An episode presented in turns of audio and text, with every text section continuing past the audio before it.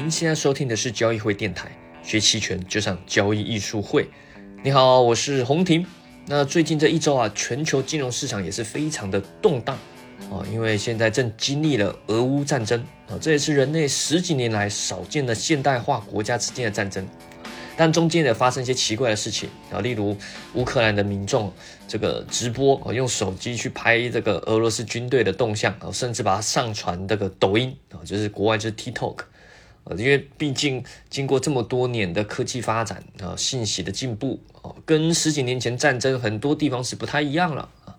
但面对这个情况，其实也改变了啊，不止在金融市场造成很大的变动，也改变了这个世界的格局哦，因为每一次的波动。对有些人或者是有些国家是危机，但对有些人或者是国家就是转机。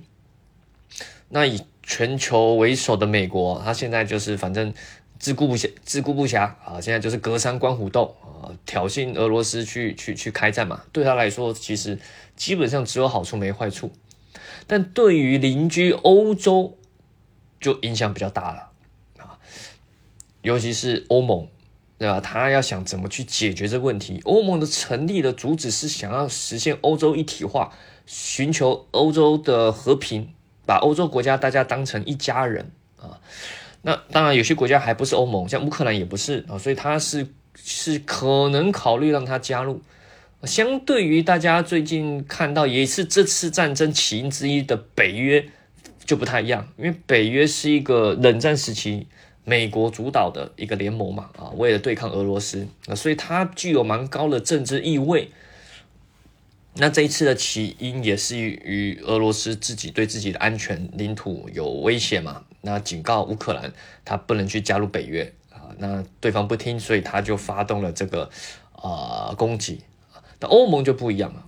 欧盟它并不是冷战时期的一个产物，它是后来欧洲国家在呃和平啊，在经济发展中逐渐塑造出的一个呃想法。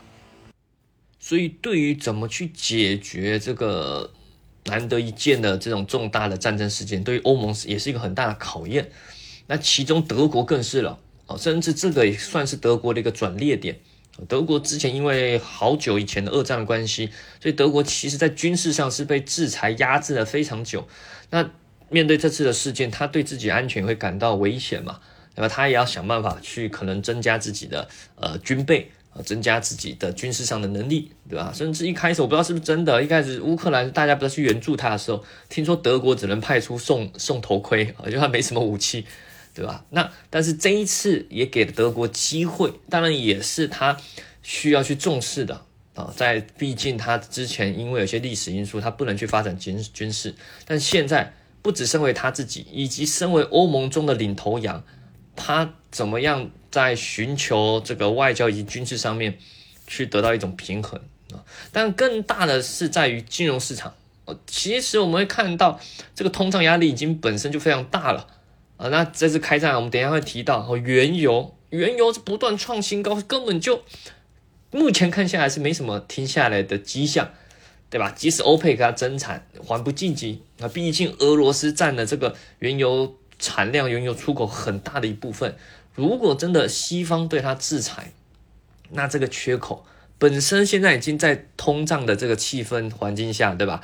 没有，先不说原油这个原因，这整体已经是因为钱太多啊，资金泛滥啊，那那这个这个经济回复苏了各种这个情境下，本身已经在通胀压力下，那现在又战争，又造成这个原油能能源的危机，对吧？那这个通胀压力更大了啊！这对欧洲来说也是很大的考验啊，因为尤其是欧盟。因为大家欧盟是用的是同一个欧元，那它的货币政策是统统一的，啊，所以如果在通胀压力下，它不能像美联储，美联储可以直接说，哦，那我就我就加息嘛，对吧？即使是加息，美联储也非常的谨慎啊，它加息对抗通胀，啊，但是各州，美国即使各州之间经济发展可能不一样，有人复苏快，有人可能还在挣扎，但没关系，美国它是统一的嘛，我可以去补助啊。对吧？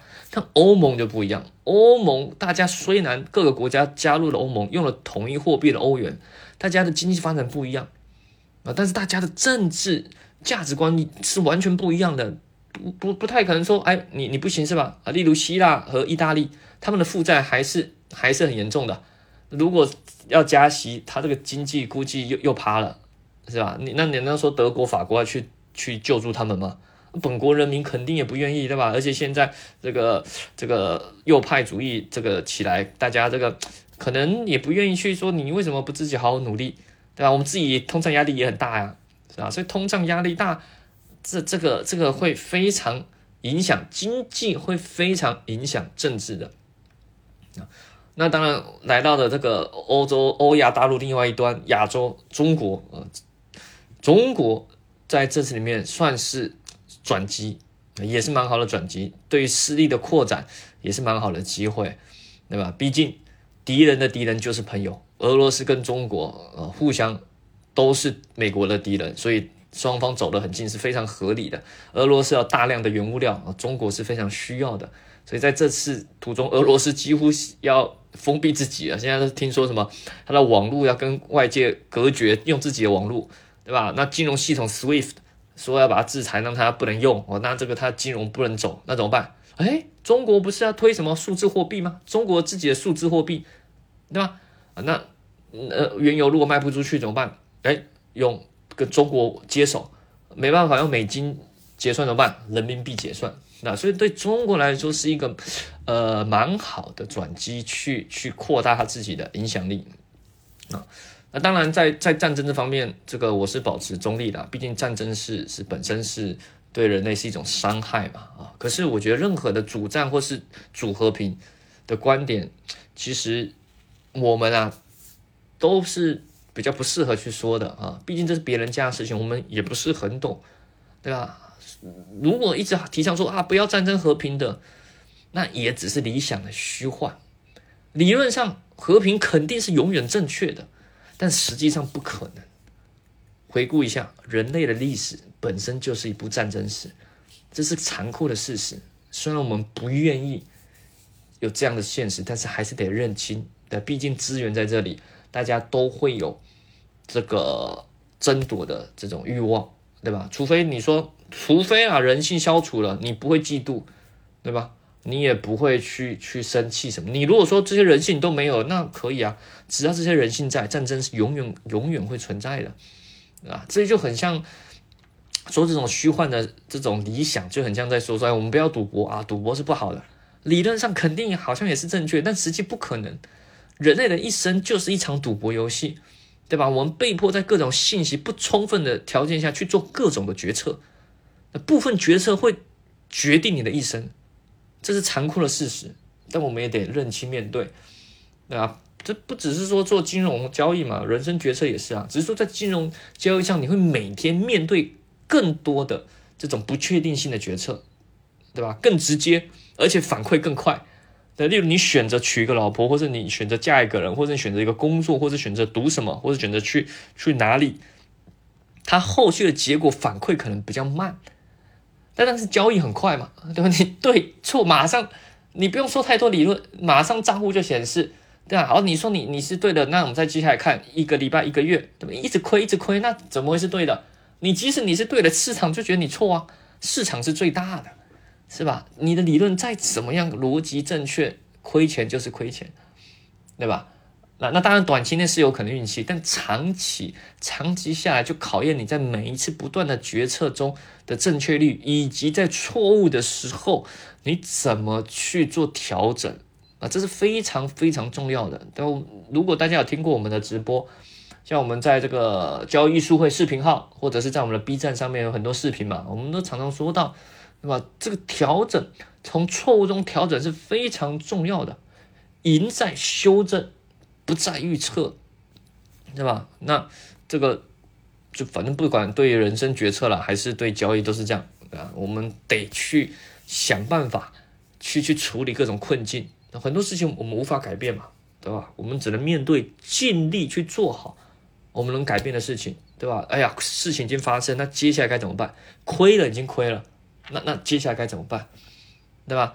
你看，我们回到金融市场，你看这个波动很大啊。股市，当然 A 股刚刚说过，这个咱们 A 股是比较冷静的嘛。这个这毕竟要面对两会嘛。但商品就不是啊。你去看商品，农产品，还有像能源类的原油，对吧？不能做的商品我们就不说了，像什么欧洲的那个天然气啊，哇，那个炸裂了，那个那个炸裂了啊！因为毕竟俄罗斯是提供欧洲天然气的很重要的国家嘛，啊本身天然气就缺了，再加上这个，那这肯定这个价格早要炸裂了。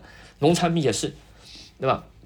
俄罗斯也是蛮大的农产品出口国，乌克兰也是啊，啊，乌克兰，呃，它它有很大的平原嘛，对吧？那这个这个号称呢，欧洲粮仓。所以，他他们这两个国家都出产很多小麦啊，什么玉米啊，什么什么葵花籽啊这些的。所以，像这次战争的本身，其实今年农产品就是供给不是很不是很够了，加上这个战争，那就炸裂。你去看美国小麦、玉米，尤其是小麦，那个你看 CME 国外的那个直接价格都是炸裂飞上天。原油如果大家关注也是。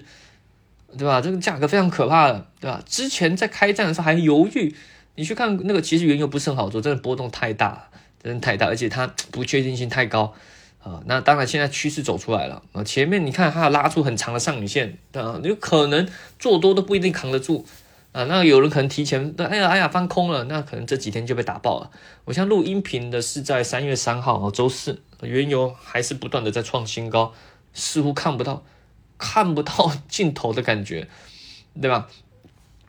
那期权市场更不用说了，哦，隐含波动率肯定超高，波动率超高，期权变超贵，因为波动太大了。呃，这个我其实也有做原油了，我做的是国内的，因为国内也有原油期货和期权啊。那当然流动性没有到这么好，但是还是可以做。那我做之前也是偏多的，呃，但是当它前面打出这个上影线，就有一次它就。回落夜盘回落非常多那一次，哎，我就偏多的策略做了点调整嘛，做了点改变啊，这瞬间获利吐回去很多。那我想说，哎，那可能接下来虽然还是偏多，但有可能比较这个多空激战嘛。那我就调整那些这个卖看跌期权加比例认购价差。好，比例认购价差之前是音频应该有提过嘛？例如就像是买一个认购期权再加卖两个认购期权啊，但都是比较虚值的。啊，买一卖二啊，整体方向还是偏多，但是希望它上涨，但是又不希望它涨得太快啊，就是这样，这种期权才会实现这种矛盾的处境，对吧？你做期货或股票，这个很很单一嘛，对吧？你思想非常的单纯，就是哎，嗯，就希望它涨或跌吗？没有其他选择，管你涨快慢，反正就就就涨啊就好了，对吧？或者是你做空就就跌啊，你就跌，但期权不一样，就会出现这种比较矛盾的。你希望它涨，但又不希望它涨太快，对吧？哎，但这一次接下来的行情就就踢到铁板了啊！这个原油涨得太猛，超乎超乎想象的猛啊！那之前不知道为什么还回调，对，根本就被这个回马枪给骗到了，那就只得调整，面对已已发生的错误，那只得调整。对吧？当然中间有做了一些移动型权价加卖看跌什么的，但是因为涨太快了，这些调整过了第二天，第一天调还可以，第二天又不行，最后忍痛还是把这个多余的看涨期权的卖方给止损掉啊。当然在这种波动率高的时候，止损是很很痛的，但没办法，因为这趋势来的太强了，所以前面做多的啊，大部分利润就在这样也也也也也吐回去了。所以即使像原油这种史诗级大行情。当然还可能现在还没结束，对，但是目前走到现在这种大行情来，这个前后这样做下来，没没赚到什么钱，就有点 需要检讨啊，检讨的。但这原油本身就难做，不过还好，其他商品补回来了，其他像商品多头非常凶猛，我非常，因为毕竟原油嘛，它是商品之王，那它涨起来，其他小弟肯定不怂，那其他也是涨的涨得乱七八糟，所以目前呢，商品多头趋势是蛮强的。啊，蛮强，而且这个是国家也比较难去控制，毕竟原油不在自己的的手上，啊，是在外国外手上。那它要涨起来，带动涨起来，这个这个，除非你是有特殊的价格补贴啊，不然的话，这个价格，这个目前情况看起来真的就是易涨难跌啊。那当然就还是老话一句，原油它本身波动大，还是得看接下来。啊的的情况，因为毕竟大家是把很多的未来的预期已经打进这个价格，可能市场的交易者已经在预期俄罗斯的原油供应短时间之内是会被阻碍掉了，对吧？不论是它被制裁，或者是大家可能很难去拿到这个，因为毕竟战争、金融制裁什么的，你真的去跟他交易，拿出口原油去买卖，可能很难获得了。那大家可能已经把这个预期打进去了，对吧？大家已经开始在预期俄罗斯这原油是短时间之内是中断的啊。当然，这是除了看这个表面这种这个涨跌啊，我们做期权还会再看细一点。那你你去看期权市场的波动率，呃，很多啦。但是我们这今天就讲原油好了。你去看啊，我是用永春软件，大家去看任何的的有有商品期权软件都可以。你去看原油，原油期权合约啊，你去打开来看期权合约，我们知道很多嘛。那每一个合约，我们知道它有它的隐含波动率，也就是 IV，是吧？这个是由模型算出来，针对权利金的一种定价。那我们借由它来定价，说目前权利金的定价贵还是便宜，是吧？那你会去看原油，现在波动率非常高。我现在来打开看，现在已经到七八十，对吧？这个估计再涨上去都快一百了。你如果是习惯做 ETF 期权的，你不会看过这种波动率。什么叫波动率八十九十一百，对吧？隐含波动率这什么意思？对吧？如果大家知道，呃，如果隐含波动率是十六。因为这都是年化，呃，年化上面大家去看软件上那个数字，其实都是年化波动率。例如，如果是十六，其实代表就是说预估未来的几天之内平均的日波动率大概在一个点，就是百分之一。啊，换算成日波动率你会比较好理解哦，波动百分之一啊，啊，这是隐含波动率十六的情况下是换算一。那如果是八九十呢？你自己乘上去嘛，十六乘个六，六六三十六六九十六。假设你看隐含波动率九十六。那是什么意思？那就是说，平均换算换换算过来，年化波动率九十六，也就是平均接下来每一天可能波动率大约是六个点，百分之六。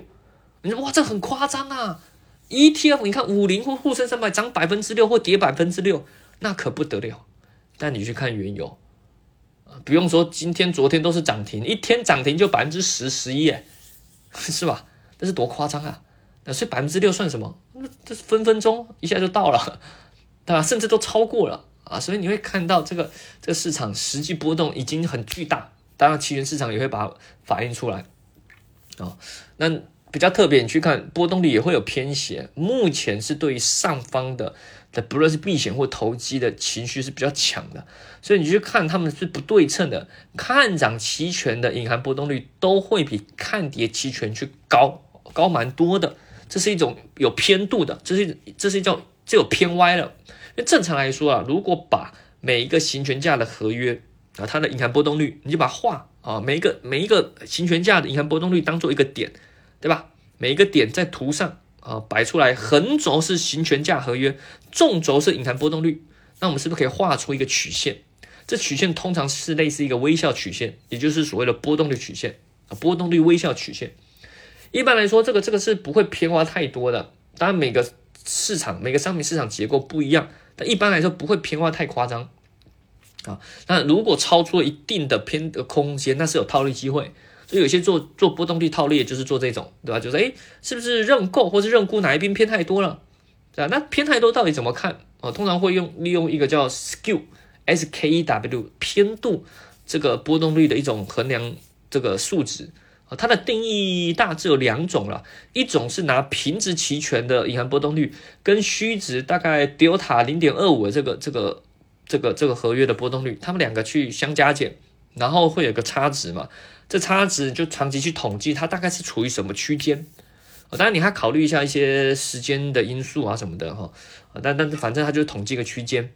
啊，这个区间只要超过太多，哎，那就是有套利机会嘛。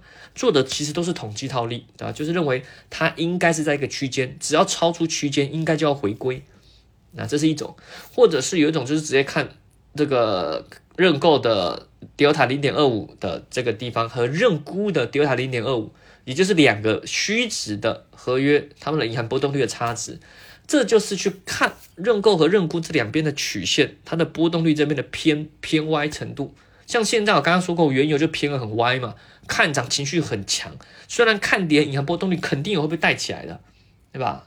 有人可能说不会，为什么？为什么要被带起来？现在不是看涨很强吗？怎么会有人想要去买看跌期权？啊，如果只有看涨期权一个很猛很猛猛涨，但是看跌期权都不动。那例如 看涨期权涨到 八十了，看跌期权才涨才不动，还在还在银行波动率二十。哎，那如果是你，有什么聪明的方法可以利用？最简单就是买入多头期货，再加买一个看跌期权做保护嘛。嗯，这么便宜，对吧？知道，如果你学过，你知道期权是可以做这个所谓的 p u t parity 的合成转换。你有一个多头的标的期货，加买入一个看跌期权，这两个组起来就相当于一个看涨期权了。所以，如果看跌期权没有跟着涨起来，那等于你变相用这种方式就可以合合成获得一个便宜的看涨期权，那是不合理，那就有套利机会。所以，只要看涨期权涨起来，整体市场肯定波动就会上升。那不论是有因为这种套利关系，还是因为呃有人投机做反向，或者为了保护，反正整体的银行波动率都很容易带动一起起来。但是这一起起来还是有差别的，还是有差别。你会看到看涨期权目前还是会比看跌期权高很多。但你觉得这高不合理啊？哎，那我是不是可以卖出虚值的看涨期权，再买入虚值的看跌期权，然后做个 delta 对冲，对吧？你卖看涨加买看跌，对吧？就是所谓卖认购加买认沽两个虽然都是虚值，你希望它波动率看涨这边下降，然后看跌那边升上升，然后在方向上你去做对冲，哎，方向上只要变化不是太大，你方向上能持续的 delta 中性。那这波动率只要一回归，对吧？那你是不是就可以赚到一些这种比较低风险的这种套利价差机会啊？哎，似乎是可以，也的确在蛮多做波动率套利机构在一些情境下是会这样做。但现在原油非常特别，你去看原油涨停啊！你刚刚如果你要卖出什么看涨期权，再买入一个认沽期权，对吧？你做这个组合，那你要做方向对冲是怎么样？刚刚这两个都是做空嘛，卖看涨是做空，买看跌也是做空，所以你如果要对冲，你就是要买入期货去做对冲。哎，但是原油涨停了，你你涨停了没有流动性啊，是吧？你根本无法对冲，所以就会有这样失衡的产生，对吧？不然正常这个机构也可以去做啊，做市商甚至自己也可以做啊，但是没有，就是因为本身期货市场已经缺乏流动性了，所以就会造成这样的偏差。当然，这个偏差也会持续扩大，因为大家可能去预判接下来市场的跳空。那你你去看哦，期货市场如果没有流动性，只要它有期权市场，就不要怕，你还可以去期权市场交易。不论你是很不幸做反了，要完了要爆了出不去，对吧？你那假设你现在做空的，没有流动性，根本出不了，无法平仓，那怎么办？不要担心，赶紧去期权市场上去对冲。哦，不论是用合成期货，还是纯粹去买入一个期权去做保护对冲，期权市场上还是可以救你。所以你会看到，即使期货涨停锁死，期权市场它的价格是一直在变动，它隐含波动会持续在上升。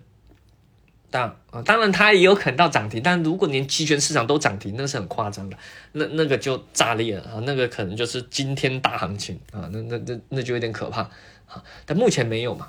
对吧？目前没有，也就是说还还有救啊，你这个还是有救的，你可以赶紧去去这个这个期权市场上啊，去去做一些对冲啊。但你也从期权市场上它的价格变化也可以反映看得出来。你从期权市场，例如你去做一个合成好了啊，你去做一个合成，例如我现在我现在在录音频的时候，这个在中午我我去合成平值期权、原油期权的原油期权、平值期权，我合成期货。我买入看涨期权，同一个行权价买入看涨加卖出看跌，呃，在一些视频我我提过嘛，这就叫合成期货啊。买看涨期权同一个行权价加卖一个看跌期权，例如都是七百二好了，那我合成出来就相当于一手标的多头。此时我现在看到标的多合成出来这个价格是七百四，但是呢，现在原油涨停锁死是七百一十九点九。哎，那你就可以看得出来，代表期权市场目前价格的反映出来是预估接下来夜盘开盘会跳空到大概七百四附近，那这也是一种呃，当期货锁死没有流动性的时候，期权市场上的人博弈的一种结果啊。这或许你也可以去拿来做一些呃呃呃决策上的判断啊。所以你会发现期权市场有蛮多的信息可以给你。啊，如果你懂得去利用的话，或许可以增加你一些呃交易上的一些胜率啊。但如果想学习更多期权知识技巧，欢迎可以利用我们的的各种课程。我们接下来三月十九、二十吧，还是下旬，反正三月下旬。我看一下，应该是对十九三月十九二十，我们在上海要展开这个期权重卷班了啊！这个是两天的线下的实战培训啊，专门讲期权的。但如果你线下不方便参加，也可以线上直播参与的哦。这课程是由我和这个老师我们两个一起讲的啦啊，各讲一天。我们会讲这个期权买方卖方波动率分析、波动率交易，呃，卖方对冲啊，如何用 Greeks。啊，如何用希腊这个字母去做各种的风控啊？然后如何借由一些 K 线的多空判断技巧去辅助期权上的一些策略的布局，以及什么时候可以做 delta 中性，什么时候不能做 delta 中性这些是我们可以呃分享给大家的。啊，这个呃，虽然我本身做交易也这么多年，然后也现在也是做投教嘛，也做这个发实木产品啊，但是我觉得能做一些培训，跟大家交流哦，分享一些东西，我觉得还是蛮有成就感的，所以也欢迎大家来参与。所以感兴趣想参加课程培训的啊，这个想这个在虎年好好学期权的啊，欢迎可以咨询我们的工作人员啊，找交易会小秘书。或者是在我们的公众号留言咨询，或者是在这个呃呃呃喜马拉雅电台呃私信留言咨询都是可以的哦。好了，那想听更听什么更多的呃，当你不要问说，哎，乌克兰战争解读乌克兰和俄罗斯战争啊，这个我也不太会。虽然我看到现在一些 B 站视频有在讲这个啊，但这个这个好像对我来说难度太高啊。但如果想听比较关于金融的，还有期权方面的啊，欢迎留言告诉我们哦。好了，那我们下期再见，拜拜。